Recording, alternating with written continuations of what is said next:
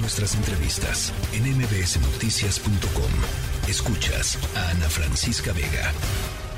Bueno, el INAI, em, ya les decía, determinó presentar una controversia constitucional ante la Suprema Corte de Justicia de la Nación por la falta de nombramientos de integrantes del Pleno del Instituto, después de que ayer la Presidencia de la República, ayer por la tarde, se los dimos a conocer aquí, eh, tan pronto como surgió eh, este primer mensaje, determinó vetar a los dos, a las dos personas elegidas por el Senado hace apenas algunos días para ocupar eh, dos de los cargos que estaban vacantes desde hace más de un año allá en el INAI. En la línea telefónica, Josefina Román, comisionada eh, justamente del instituto. Te saludo con mucho gusto, comisionada.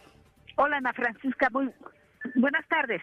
A ver, pues eh, platícanos un poco cuál va a ser la estrategia del INAI y cómo toma el INAI em, pues esta, esta decisión del presidente López Obrador después de lo que escuchamos también esta mañana.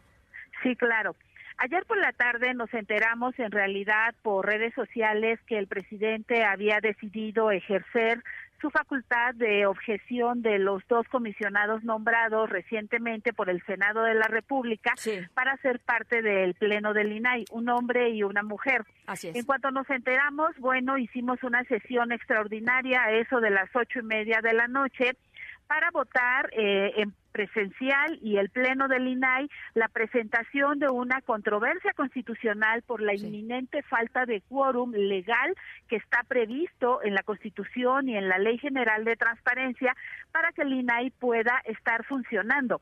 También quisiera aclarar, Ana Francisca, que el quórum es absolutamente necesario para resolver recursos de revisión y recursos de inconformidad.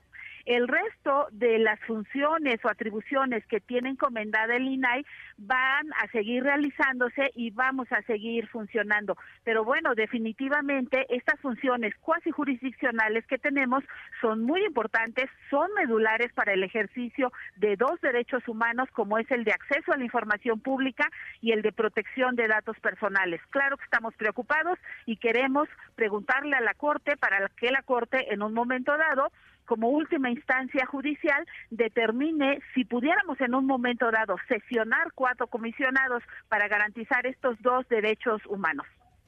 Eh, ahora, ayer platicábamos, tan pronto se dio la noticia, eh, conversábamos con María Marván, una persona eh, pues experta en estos temas, ex comisionada presidenta del propio INAI en su momento, y nos decía Em, desde mi perspectiva, y me parece que es una lectura bastante generalizada, eh, Josefina, esto tiene que ver con una, una especie de desdén del propio presidente López Obrador, del propio Ejecutivo Federal, eh, hacia el Instituto Nacional de Acceso a la Información y Protección de Datos Personales, porque pues los nombramientos podrían haber estado hace ya algún tiempo, están debilitados, al presidente no le gustan los organismos autónomos, tiene serios problemas con tema de la transparencia, este, este, este mm, eh, gobierno que decía eh, ser o que quería ser el más transparente de la historia, es eh, muchas veces el que ha reservado, sobre todo en algunos temas, más información. y yo quisiera saber si es una, pues una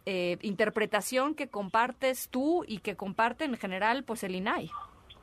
Mira, todos los quienes integramos el pleno del INAI estamos conscientes pues que no somos los más populares para este gobierno, sabemos que tampoco somos del agrado del presidente de la República, también somos respetuosos de que hizo valer una facultad constitucional que tiene de objetar los nombramientos, pero por otro lado también puedo decirte Ana Francisca que el Ejecutivo Federal en general, todos los secretarios de Estado atienden todas las solicitudes de acceso a información, cumplimentan las resoluciones del INAI.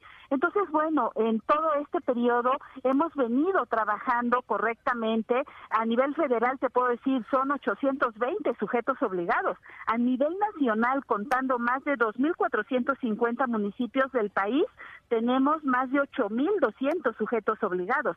Entonces, por supuesto que el INAI y los órganos garantes de transparencia locales, pues estamos haciendo nuestro trabajo.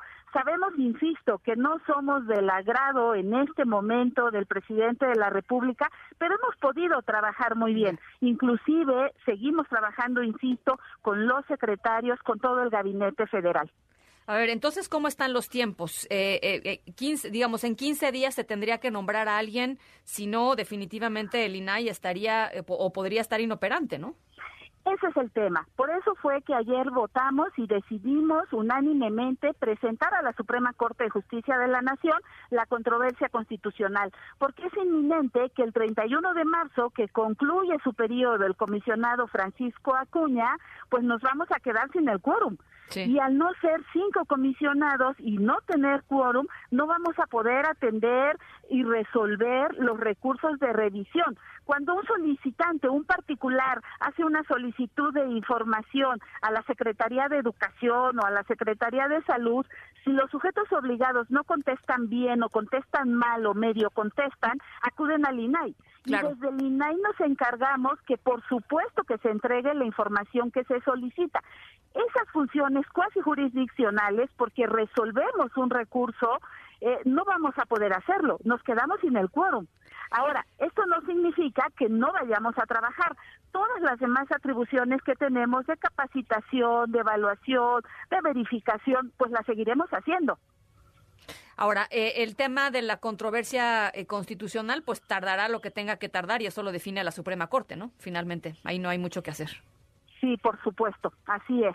E, e, ese es el tema delicado que por supuesto nos preocupa y vemos, porque no hay que perder de vista, más bien hay que tener muy en el centro eh, de la importancia que somos garantes de dos derechos fundamentales, el de acceso a la información y de la protección de los datos personales. Y también no está de más decir, a ver, hoy México es referente, por ejemplo, en materia de protección de datos personales, Hoy presidimos la Asamblea Global de la Privacidad, más de 130 autoridades de privacidad de todo el mundo, de los cinco continentes, y el INAI es líder.